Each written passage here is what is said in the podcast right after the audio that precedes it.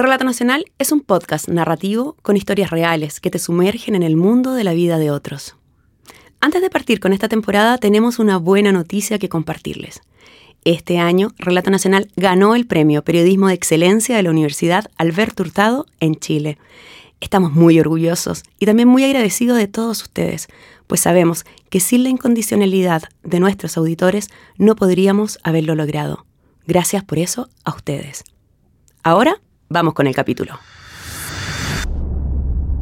El 11 de septiembre de 1980, en Chile, el dictador Augusto Pinochet realizó un plebiscito para aprobar una constitución que, de ganar, le permitiría mantenerse en el poder, ahora en calidad de presidente constitucional hasta marzo de 1989.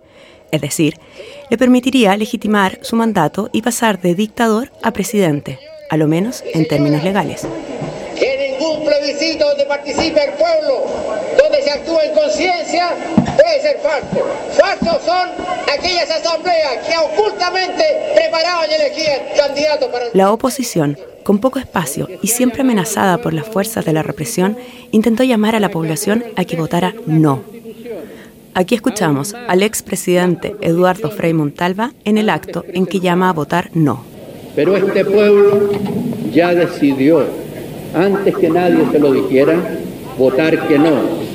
Será categórico. No al plebiscito mismo. Ya habían pasado siete años de detenciones ilegales, torturas y familias que no sabían el destino de sus detenidos, miles de ellos ya fusilados y sus cuerpos escondidos. Como un intento de desafiar al miedo imperante, un grupo de jóvenes, junto a un colectivo de oposición, también intentaron retar al dictador. Soy Nancy Castillo y el capítulo de Relato Nacional de hoy se titula Operación Chancho y es la historia de esa acción de protesta realizada en septiembre de 1980 y también la historia de algo más. Yo les puedo decir fehacientemente, como periodista que soy, que ese día un grupo de jóvenes dejó en el Paseo Humá, en pleno centro de Santiago, un cerdo disfrazado de jefe de Estado, o sea, de general Augusto Pinochet, para protestar y para apoyar la alternativa eh, no en el plebiscito de la constitución del 80. Eso fue así un cerdo, un marrano, un chancho en pleno centro de la ciudad de Santiago y a dos cuadras del Palacio de Gobierno, La Moneda, la que aún estaba siendo restaurada tras el bombardeo de que fue objeto para el golpe de Estado de 1973. En 1980, en Chile se respiraba el miedo, y más aún en los días previos a ese plebiscito. Cristian Arismendi, estudiante de periodismo en la Universidad de Chile en ese entonces y quien participó en la Operación Chancho, así recuerda el ambiente de esos días. El país estaba dominado por el miedo, eh, una expresión, eh, la libertad de expresión totalmente coartada, eh, la libertad de reunión totalmente coartada, la gente muy asustada porque tú emitías cualquier opinión sobre todo lo... Bueno, nosotros estábamos en la universidad, pero yo me imagino que la gente que en ese momento estaba en los trabajos, o sea, tenía que tener mucho cuidado. En el barrio tenías que tener mucho cuidado, porque si no te delataban, habían personas que te delataban. Y, se vivía una época oscura, oscura, sí. O sea, eh, peligrosa. ¿ya? El operativo de la Operación Chancho estaba compuesto por varios jóvenes estudiantes. Aquí escuchamos a otros dos que participaron de la protesta. Mi nombre es Javier Badal yo el año 80 estaba en la Universidad de Chile, estaba en sociología, entré a sociología al pedagógico el 79 y el año 80 ya estaba en otro, en otro local, en el centro, porque trasladaron la mayoría de las facultades de, de humanidades, las dispersaron, se nos metieron en cualquier lado. Mi nombre es Juan Pardo Escames y eh, el año 80 también éramos compañeros de curso con Javier. Estábamos efectivamente estudiando ahí en el centro, después de haber sido expulsados del, pedagógico por eh, disturbios, básicamente. Bueno, Santiago en el año 80 era una situación dura, obviamente, como cualquier dictadura. Estaba fuerte, mucha represión estaba, digamos, en su, no sé si en su máxima dimensión, porque siempre estas bestias estuvieron en su máxima dimensión de eh, represión.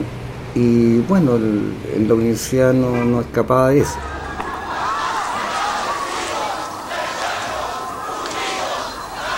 Principalmente nosotros nos preocupaba dos cosas.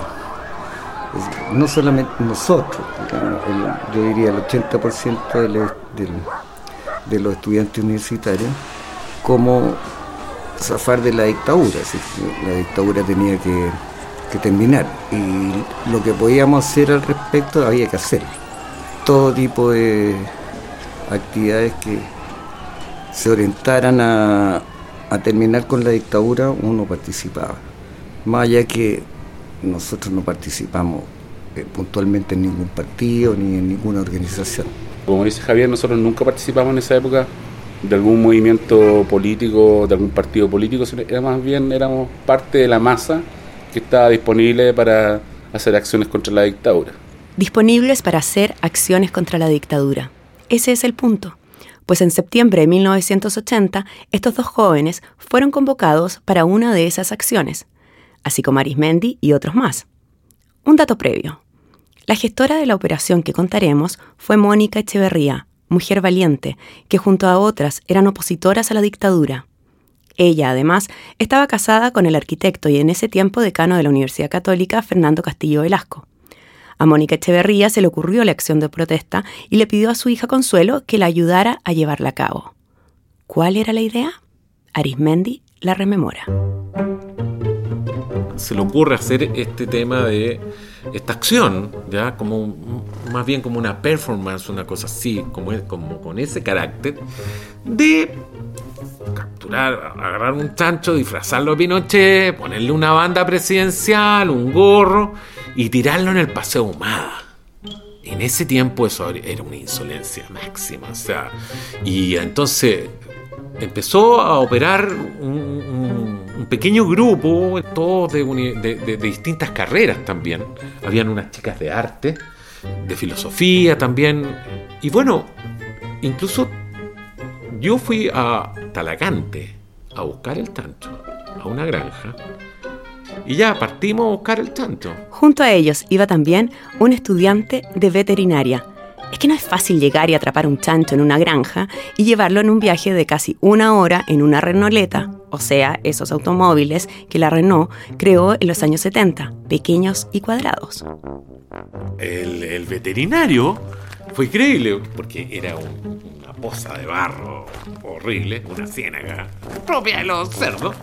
Y, de repente el tipo se metió ahí con unas botas de goma y lo empezó a, como que lo, arrinconó de repente, lo atrapó y como que empezó a luchar con el, con el animal, pero el animal también obviamente ofreció su resistencia y todo esto era chapotear ahí en el barro. Entonces, algunos ahí decían, bueno, hay que ayudarlo. Sí, sí, claro, yo decía, vayan a ayudarlo. Yo no voy a meter. Y claro, fue así. Finalmente lograron meter el chancho en la renoleta y llevarlo hasta Santiago. Y lo dejaron en la casa de Mónica Echeverría. Y el chancho se preparó en el patio de la casa de don Fernando Castillo Velasco y doña Mónica Echeverría. Y vinieron unas chicas de arte y le hicieron una banda presidencial, le hicieron un gorrito. Había otro grupo que estaba martillando, haciendo la caja. Eh, trajeron unos papeles color café, de estos típicos de embalaje de, de productos comerciales. Y la idea era tirarlo, este cerdo, este marrano, a la una de la tarde. Y le habían avisado a algunos corresponsales extranjeros de esta acción. Y ya, pues estábamos listos como para la una y de repente, no, no, no, no, se suspende. ¿Por qué? Porque parece que, no sé, los tipos vieron a la prensa cerca, en fin, y, empezaron los... En ese tiempo estaba funcionando la CNI y probablemente cercaron el centro, tomaron alguna medida represiva y se inhibió tirarlo a la una y quedó para después, para el crepúsculo. Un paréntesis acá. La CNI o Central Nacional de Inteligencia, era en esos años el aparato represivo de la dictadura. Segundo paréntesis. Al chancho se le construyó una caja, donde se le introduciría, pues el objetivo era dejarlo en el cruce de una calle peatonal y otra con circulación de autos, justo al frente de una tienda de departamento llamada Falabella y que hasta hoy existe. Entonces, la caja tenía que parecer como una de embalaje, algo que había llegado para la mega tienda. Sigamos con el relato de Arismendi. Llegó un minuto en que teníamos que partir con la cajita atrás, que era una cajota. El cerdo no era, el cerdo no era pequeño. Partimos. Yo me acuerdo que yo iba manejando con José Manuel García y partimos los dos y nos pusimos una, nos pusimos cotona cotona así como si fuéramos obreros de Falabella. Y la idea era bajar por moneda ya y llegar a la esquina con ahumada, parar ahí donde había un Falabella, detener el vehículo, levantar la tapa atrás y bajar, nosotros con cotona de trabajadores, bajar eh, este, este, esta gran caja, ahí dejarla como si fuéramos unos trabajadores de Falabella seguimos eh, y llegamos, ¿para qué te digo lo nervioso que yo estaba? O sea, de repente voy bajando por moneda y empiezo a ver, y empiezo a ver, y, oye, el lío en que me metió, ¿cachai? O sea, imagínate, pillaran ahí, o sea, que te agarraran con, con, esa caja, con ese cerdo disfrazado de Pinochet, podía pasar cualquier cosa. Y paramos en la esquina, me bajo, abro la tapa así, medio tiritona así, ah, ya ok, y miro para los lados. Yo me acuerdo claramente que nosotros estacionamos en el lado derecho de la calle Moneda, pasadito el semáforo, y por el lado izquierdo habían no una, dos radiopatrullas que había antes en el tiempo de la dictadura de, la policía. Y bueno, y empezamos a bajar la, la, la caja y ahí en ese minuto la caja era, estaba, pesada, ¿cachai? Nosotros no, sabíamos ya, no, teníamos la práctica, estábamos muy nerviosos. Y en eso la caja ahí se me fue como un collera. Y ahí claramente siento que Juan Esteban, así, que era ah, Juan Esteban Pardo, que era un tipo musculoso porque era montañista, me apoya con la caja y ya entre todos la bajamos con José Manuel, en fin, habían otros por ahí que yo no cachaba mucho, que estaban porque yo estaba pendiente de bajar la caja y salir lo más rápido posible. La misión de Arismendi terminaba en ese minuto. Luego tenían que entrar los siguientes actores de esta acción de protesta. Javier Badal y Juan Pardo. Porque nuestra misión específica era esperar en la caja con el chancho en el Paseo Humá con moneda, en la esquina donde está Falabella, y básicamente nuestra tarea era bajar el cajón del auto y dejarlo instalado en esa esquina. Trasladamos desde la calle hasta, hasta esa esquina, que eran pocos metros, no sé, haber sido máximo unos 10 metros, y la dejamos y desaparecimos también. Eh, estaba todo planificado para que otro equipo de personas fuera a levantar la tapa del cajón. Que apenas dejamos el cajón en el suelo, apareció mucha gente como rodeando el, cajón, no, sabemos si eran policías de civil o era gente curiosa, pero se produjo un gran tumulto ahí y nosotros lo que hicimos eh, fue rápidamente salir de, escena y nos dimos la vuelta a la manzana y volvimos alrededor de 5 o 10 minutos más tarde a presenciar la escena. ¿Qué pasaba en el lugar 10 minutos después de dejar la caja? Así lo recuerda Juan Esteban Pardo. En ese minuto ya estaba obviamente todo acordonado y a los pocos minutos apareció un, eh, un vehículo de Fuerzas Especiales de Carabineros, donde se bajaron eh, algunos personajes así eh, como equipados para, la, para control de explosivos y empezaron a, murmurar y a, ocultar eh, el, cajón para saber qué contenía. Y, la, y, había mucha gente encima, yo diría no, a más de 10, 20 metros, se, se, produjo un gran tumulto eh, y lo que recuerdo en un minuto es que de mucha tensión, los pacos de a poco empezaron a sonreírse entre ellos y, como que se relajaron, todos se relajaron. En esa esquina había mucha gente, porque hay algo que hizo Mónica Echeverría que no habíamos contado. Se había corrido la voz entre las personas cercanas a Mónica y, ella misma había encargado de comunicar a los periodistas extranjeros que estaban cubriendo las jornadas previas al plebiscito. Incluso le anunció el lugar. Y por lo tanto había mucha expectación de qué iba a pasar con el chancho. Y por eso estaba mucha gente, mi papá entre ellos, observando qué iba a pasar, porque este era un espectáculo. Y lamentablemente muchos de esos que llegaron como espectadores fueron finalmente los más perjudicados. Fernando Badal llevaba varias horas esperando en esa esquina. A sus 89 años, Fernando recuerda así el momento en que la policía reaccionaba frente al cajón. Llegó la brigada explosiva, pero no. Claro, eso pensaron. Que, que, que, que había una bomba. Y bomba no había ninguna. Si bien la policía se relajó porque no era una bomba, estaban también molestos. Y entonces decidieron arrestar, detener a quienes miraban la escena. Fernando Badal fue uno de esos detenidos. En esos años, él era un abogado que había llevado varias causas a la justicia por violaciones a los derechos humanos, pero la policía lo detuvo solo por estar mirando. Tuvo suerte, eso sí. Su sentido del humor, y el que tenían los propios policías, hizo del tema del chancho una humorada constante. Pese a lo arbitraria de la detención, estuvo cerca de una semana en la comisaría. ¿Y qué pasó con el chancho que parodiaba a Pinochet? ¿Corrió o no libremente por el paseo peatonal y concretó el acto de protesta? Sí, me acuerdo. Me acuerdo de una noticia de la revista Hoy en que muestra a la gente riéndose y no sé si es imagen mía o recuerdo real que muestra al chancho como tal con una gorra militar. yo me recuerdo que tenía un compadre que trabajaba en Ahumada con Ahumada con moneda. Tenía un compadre que trabajaba y él recuerdo que más de alguna vez se acordó que habían puesto un chancho, pero nadie lo vio, porque en esos tiempos Carabinero cubrió el chancho y no salió el chancho a la calle. Sé de esa historia. Bueno, en realidad no lo vi con mis ojos, pero sí lo vi en las noticias y lo escuché el comentario. No, no sé si habrá corrido, pero con una banda presidencial estaba. No, lo que he escuchado nomás, que lo disfrazaron y lo soltaron aquí en el Paseo Ahumada. Eso es lo que sé. Eso es lo más curioso. Personas que eran jóvenes en 1980 recuerdan la imagen de ese chancho con la banda presidencial corriendo por el centro de Santiago. una vez una persona me dijo que lo había visto correr. Ah, yo le dije, mm, qué bueno.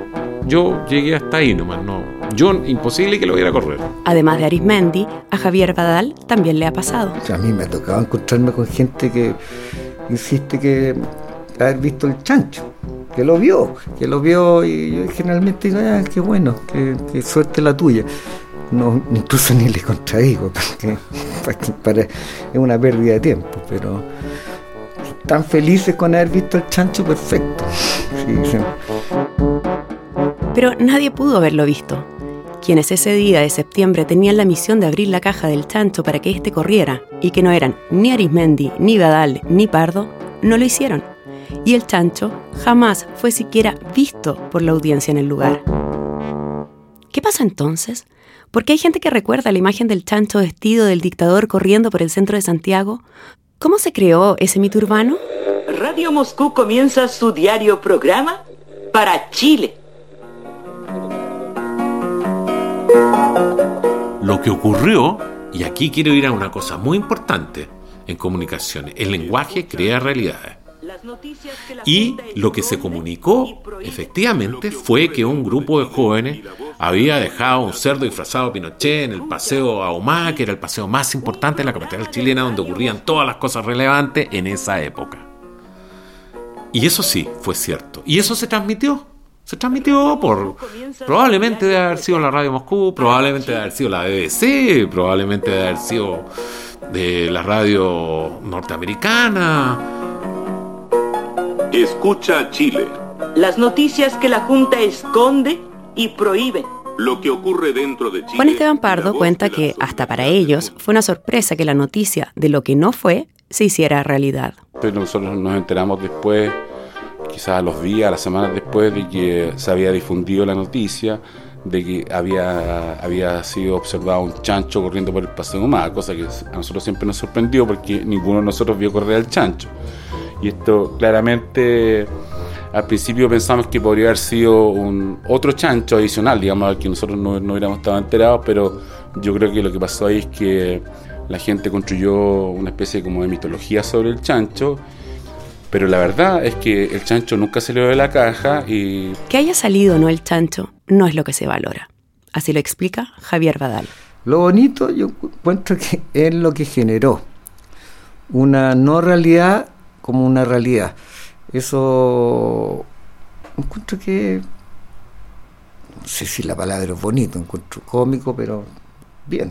Para el caso que mm, porque salió el chancho y salió como si hubiese salido y con todo digamos el despliegue discursivo al respecto de que lo que representaba ese chancho, que representaba en el fondo Pinochet y su famoso plebiscito, que no tenía ninguna legitimidad. Dado el efecto mediático, para Arismendi, el chancho cumplió su rol. Este chancho es un verdadero héroe porque ah, él fue sacrificado por la causa de la libertad en Chile. Pero bueno, así fue. Si lo que se quería era desafiar al régimen militar y su plebiscito fraudulento, la Operación Chancho fue un éxito porque aunque el animal nunca haya salido de la caja, muchos en el país y en el extranjero sintieron que los chilenos estaban dispuestos a superar el miedo y protestar contra la dictadura. Capítulo de Relato Nacional de hoy, titulado Operación Chancho, lo trajo la periodista Gabriela García. La dirección y guion estuvieron a cargo de Nancy Castillo. La producción en manos de Josefina Aguirre. La edición de audio la hizo Marcelo Cotton. Por la canción Our Story Begins, Floating Cities, Hidden Agenda, The Builder, Mary Got a Plan, Comic Hero, agradecemos a Kevin McLeod. Si quieres escuchar más capítulos de Relato Nacional, ingresa a www.relatonacional.com. Yo.